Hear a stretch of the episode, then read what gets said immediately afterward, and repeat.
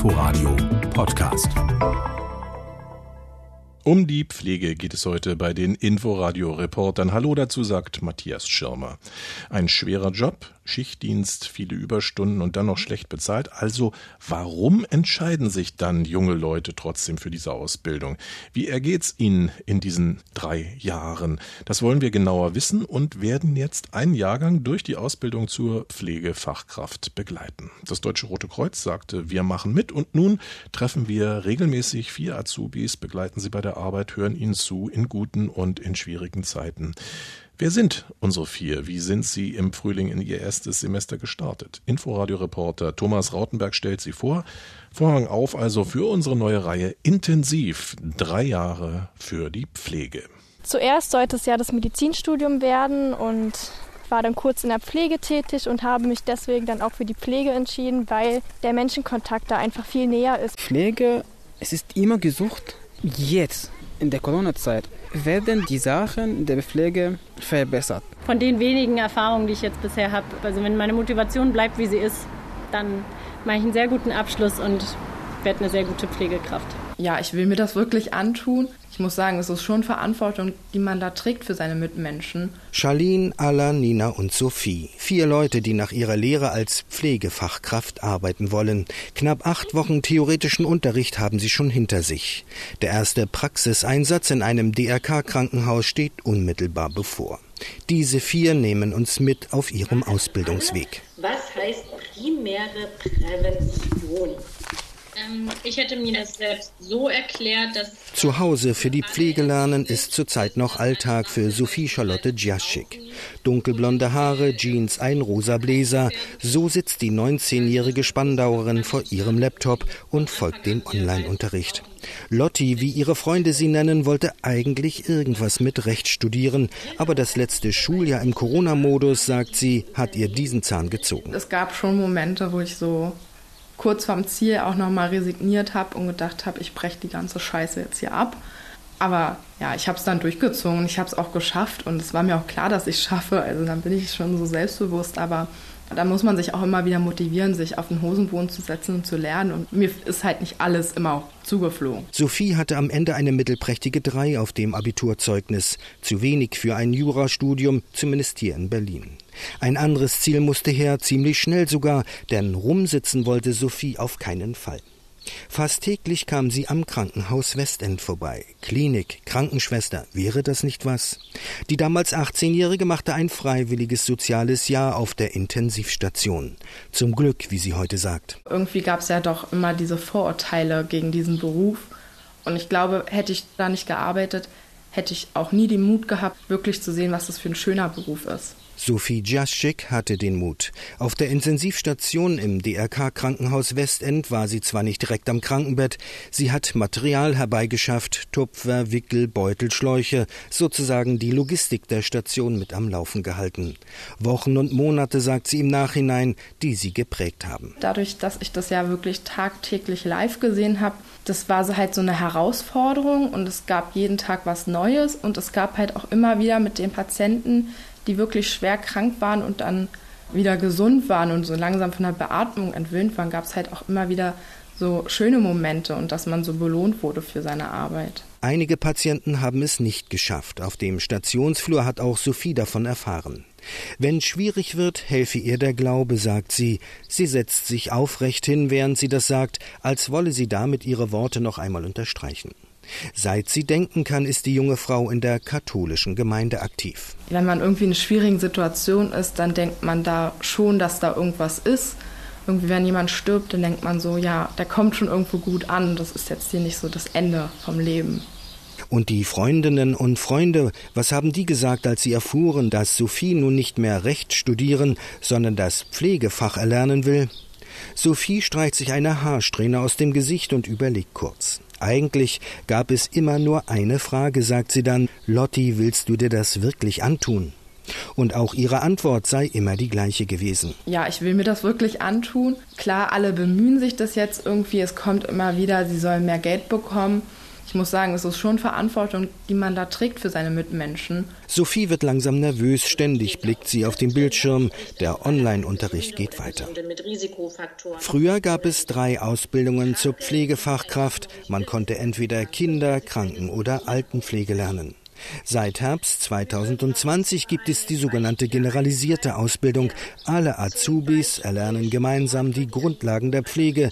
Im dritten Lehrjahr kann man sich dann durch zusätzliche Praxisstunden für einen Fachbereich gesondert qualifizieren. Charlene, mir würden noch zwei Beispiele einfallen. Für Charlene Fechner gibt es schon heute keinen Zweifel. Sie will einmal im DRK-Krankenhaus Köpenick arbeiten, möglichst in der Rettungsstelle. Wir treffen uns am sprichwörtlich letzten Zipfel des Berliner Südostens. Die 20-Jährige wohnt in Bohnsdorf bei Schönefeld. Charlene kommt mit Jackson, ihrem kleinen Chihuahua Chizu-Mischling, und lächelt schon von weitem. Charlene erzählt, als würden wir uns schon ewig kennen. Ist es nicht irre, wie ein menschlicher Körper funktioniert, ist sie gleich beim Thema. Die Medizin ist offensichtlich ihre Sache. Diese Anatomie, Physiologie, Pathologie, es hat mich einfach interessiert, wenn meine Großoma im Krankenhaus lag, war erstmal, ich muss den Arztbrief lesen. Oder was genau passiert jetzt in ihrem Körper. Und da wusste ich auch schon, okay, wenn ich da so großes Interesse habe, dann werde ich auch in diese Richtung gehen, weil es mir Spaß macht und mich einfach interessiert. Eigentlich wollte sie Ärztin werden, aber für das Studium hat ihr Abschluss am Oberstufenzentrum Gesundheit nicht ganz gereicht. Das Ziel hieß dann OTA, also operationstechnische Assistentin. Mit anderen Worten, Charlene wollte OP-Schwester werden. Auch sie machte ein freiwilliges soziales Jahr in der Rettungsstelle im Klinikum Köpenick. Und danach, erzählt sie, wollte sie unbedingt in die Pflege. Vor allem die Dankbarkeit der Leute, dass ich auch gemerkt habe, ich stehe auf und bringe den Menschen mehr Lebensfreude. Ich kann was dazu beibringen, den Menschen zu helfen. Und das war der Punkt, wo ich gesagt habe, genau deswegen gehe ich in die Pflege. In der theoretischen Ausbildung gibt es im Moment wohl kaum ein Thema, das Charlene aus der Ruhe bringen kann. Sie versteht schnell, weil sie sich interessiert, weil sie verstehen will. Dass es so nicht unbedingt bleiben muss und dass die eigentlichen Herausforderungen noch kommen werden, die 20-Jährige macht sich nichts vor. Zum ersten Mal wirkt sie für einen kleinen Moment unsicher. Als ich mein freiwilliges soziales Jahr gemacht habe, gab es natürlich auch Schüler dort, die erzählt haben, ja, wenn du die Ausbildung machst, kannst du den Wäscheraum nutzen, um zu weinen. Das natürlich, da schluckt man erstmal, aber da steht man drüber irgendwann. Einfach drüberstehen ist natürlich leicht gesagt. Wenn sie doch eine Krise hat, hilft ihr der Sport darüber hinweg, sagt Charlene. Also wenn ich keinen Sport mache, könnte man sagen, wie bei anderen, wenn sie nichts essen, wird man zickig. Nach Schätzungen von Gesundheitsexperten waren Anfang des vergangenen Jahres bundesweit rund 1,8 Millionen Menschen in der Pflege beschäftigt. Allein von April bis Ende Juni 2020, also innerhalb eines Vierteljahres, haben rund 9000 Pflegekräfte ihren Job hingeschmissen. Die meisten hatten von den Arbeitsbedingungen im Krankenhaus die Nase voll. Zahlen, die zeigen, wie wichtig es ist, dass junge Fachkräfte nachwachsen, aber auch wie anspruchsvoll der Beruf ist, den sich die vier Azubis ausgewählt haben.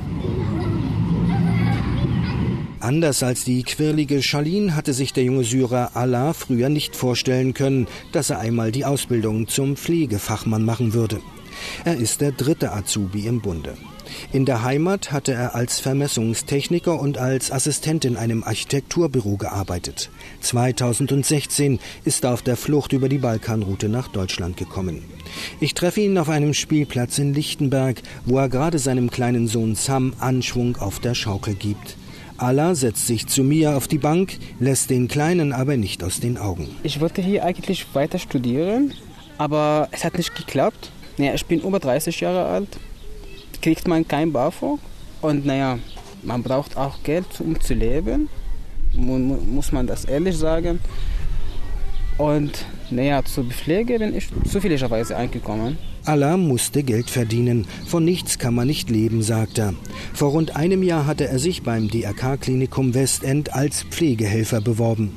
Er konnte damals sofort anfangen, erzählt er, und habe eine überraschende Erfahrung gemacht. Man hilft die anderen, man kriegt immer Danke fast immer. Deswegen ich bin jetzt in der Pflege. Dank und Respekt sind Worte, die Allah häufig sagt. Wenn er ein guter Pflegefachmann wird, wird er beides kriegen, da ist er sich sicher. Der junge Syrer würde wohl auch heute noch als Pflegehelfer arbeiten, wären da nicht die Kollegen gewesen. Mach eine Ausbildung, du kannst das, so deren Rat. Der 32-Jährige schaut zu Boden, während er erzählt, er hat nicht das Selbstbewusstsein einer Sophie oder einer Charlene. Allahs Eltern leben nach wie vor in Damaskus. Sie waren nicht begeistert von seiner Berufsentscheidung. Pflege hat in Syrien keinen hohen Stellenwert, ist meist Sache der Familie. Doch seine Frau habe ihm Mut gemacht und Allah lebt nicht mehr in Syrien. Naja, ich bin erwachsen, 32 Jahre alt. Ich glaube, ich kann mir, ich kann selber die, die Entscheidung selber treffen und so ist es. Den Pflegealltag kennt Allah, da weiß er, was auf ihn zukommen wird. Die theoretischen Anforderungen der Ausbildung hat er aber wohl ein bisschen unterschätzt, sagt er jetzt nach den ersten Wochen. Anatomie, lateinische Fachbegriffe, als wäre Deutsch nicht schon schwer genug.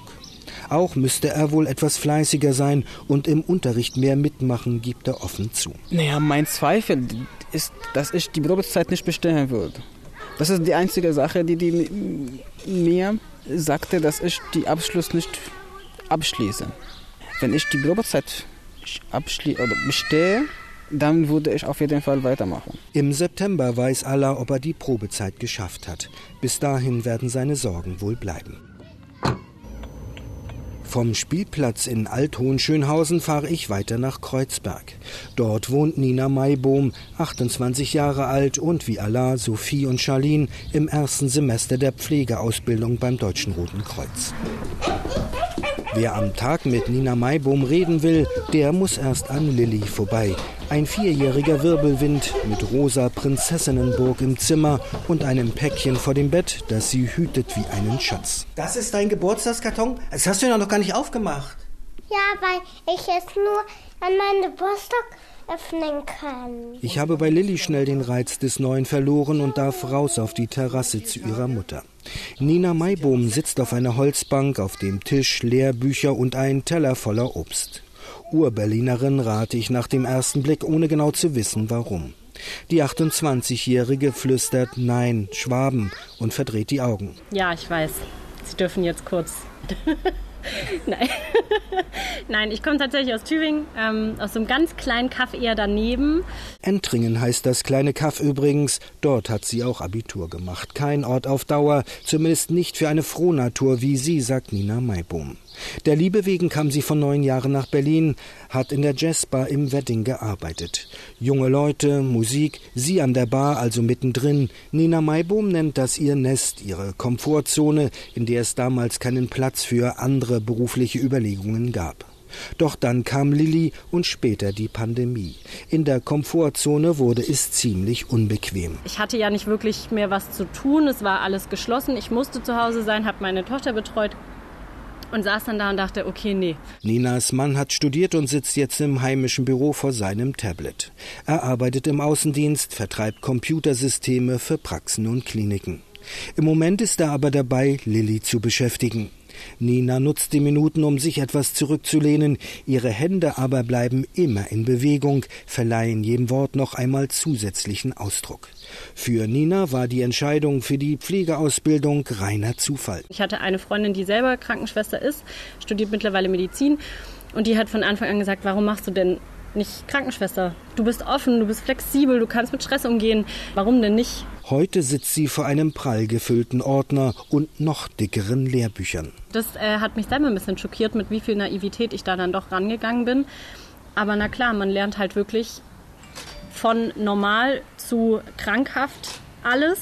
Und dafür muss man eben auch einmal alles abdecken. Und die banalsten Sachen, die für Sie und mich total normal sind, also selbstständig auf Toilette zu gehen, Körperpflege und so weiter, die muss man eben komplett lernen. Das klingt so blöd vielleicht, aber Nein, ich habe es mir überhaupt nicht so umfangreich vorgestellt und freue mich aber eher darüber, dass es so ist. Nina Maibohm will die Ausbildung nicht nur hinter sich bringen, sie will auch gut sein. Keine halben Sachen mehr, sagt sie im Brustton der Überzeugung. Schichtdienst, das kriegt sie hin. Die braunen Augen, ihr entschlossener Gesichtsausdruck lassen keinen Zweifel zu.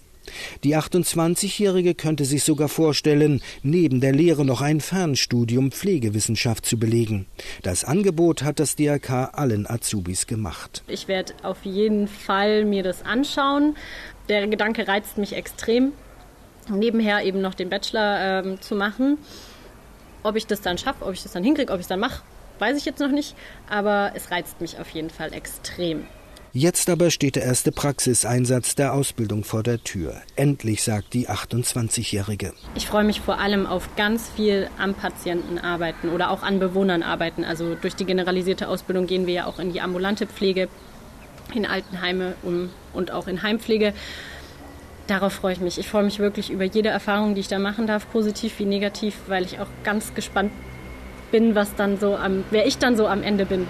Also ich gehe da jetzt ja rein als Frischling, als Neuling ähm, mit all meiner Geschichte, die eben bisher so war. Und ich bin so gespannt, wer ich dann am Ende bin, wie gut ich in dem bin, was ich dann tue.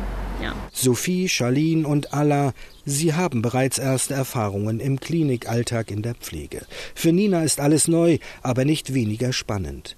Alle vier haben sich sehr viel für ihre berufliche Zukunft, für ihre Ausbildung in der Pflege vorgenommen.